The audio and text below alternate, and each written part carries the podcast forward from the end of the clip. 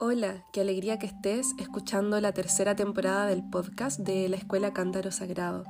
Soy Jimena, psicóloga clínica, escritora y docente del camino terapéutico y filosófico de la mujer, y mi pasión es ayudar a mujeres que buscan transitar un camino curativo en tribu y sanar las raíces de su vida para dar a luz a sus versiones más libres, auténticas y creativas.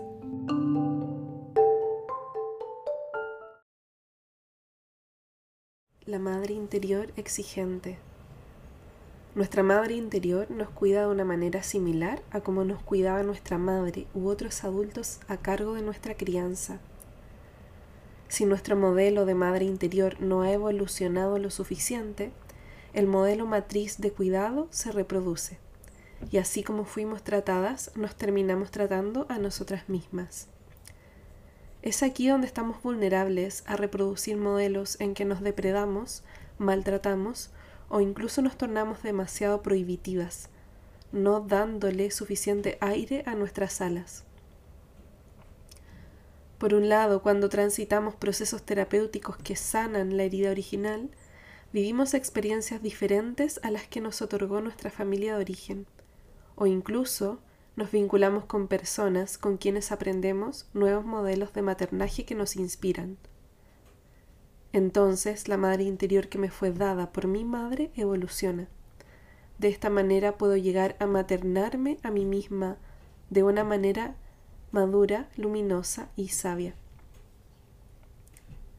La capacidad de cuidar de sí misma y de maternarse es una cualidad que va evolucionando a lo largo de toda la vida por lo tanto, la distancia que pueda haber entre el modelo heredado y el modelo auténtico del presente puede ser abismal. Sin embargo, cuando no somos permeadas por nuevas informaciones sobre cuidarse a sí misma, naturalmente el sistema nervioso repite lo ya conocido como una manera de optimizar los recursos vitales. Cambiar un patrón infantil requiere un gran gasto de energía. En el modelo de la madre interna, siempre existe la posibilidad de que estén camuflados ciertos patrones que terminan por generarnos sufrimiento, desgaste o confusión en el andar, puesto que se presentaron con suma fuerza en nuestro tiempo de infancia y por lo tanto desde nuestro inconsciente están validados y asentados. Por ejemplo, cuando en pleno proceso curativo aparece la madre interior exigente, experimentando angustia y ansiedad por esa necesidad de ser espiritualmente productiva, obtener logros y conseguir avances, nos encontramos frente a un patrón de autoexigencia que se torna transversal a todo nuestro existir.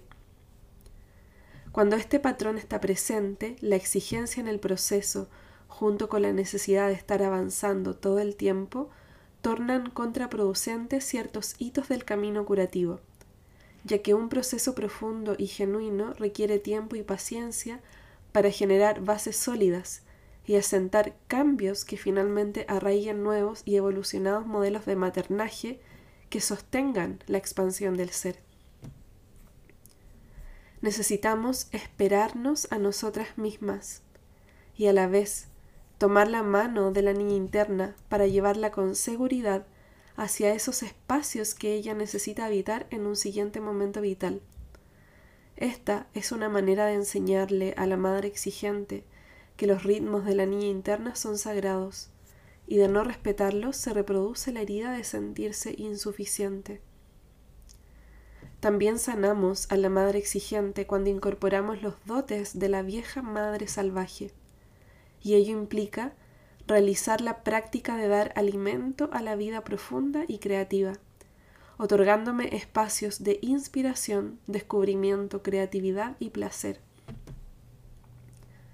La autoexigencia se cura con el disfrute y el asombro, y de esta manera nos vamos movilizando progresivamente hacia un modelo de madre sabia y salvaje, que conoce sus límites, respeta sus tiempos, pero también tiene claridad que de no otorgarse espacios para dar alimento a la vida profunda, el bosque interno se seca y la vida de cualquier mujer se torna triste, gris y vacía. Por lo tanto, la autoexigencia de la madre interna se cura con el cultivo constante del paisaje interior. La madre salvaje necesita mucho alimento para cumplir su función. No se le puede poner a régimen con una hoja de lechuga y una taza de café cargado. Si la mujer quiere estar cerca de ella, tiene que comprender que a la madre salvaje le apetecen ciertas cosas. Para poder mantener una relación con lo antiguo femenino hay que guisar mucho. Esas son palabras de Clarisa Píncola Estés en Mujeres que corren con los lobos. Finalmente, para sanar el patrón característico de la madre interior exigente, precisamos confiar en el camino andado, entregándonos a la inteligencia innata del proceso curativo, para que nos guíe hacia el próximo pequeño paso, respetando en el tránsito nuestros tiempos y ritmos.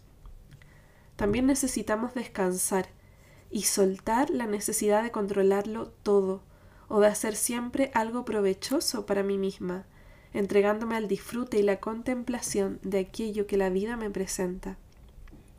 Necesito permitir que el cuerpo se recueste sobre las tierras que en el pasado se estuvieron cultivando con tanto esmero, disfrutar de la cosecha, de lo sembrado en el paisaje interno.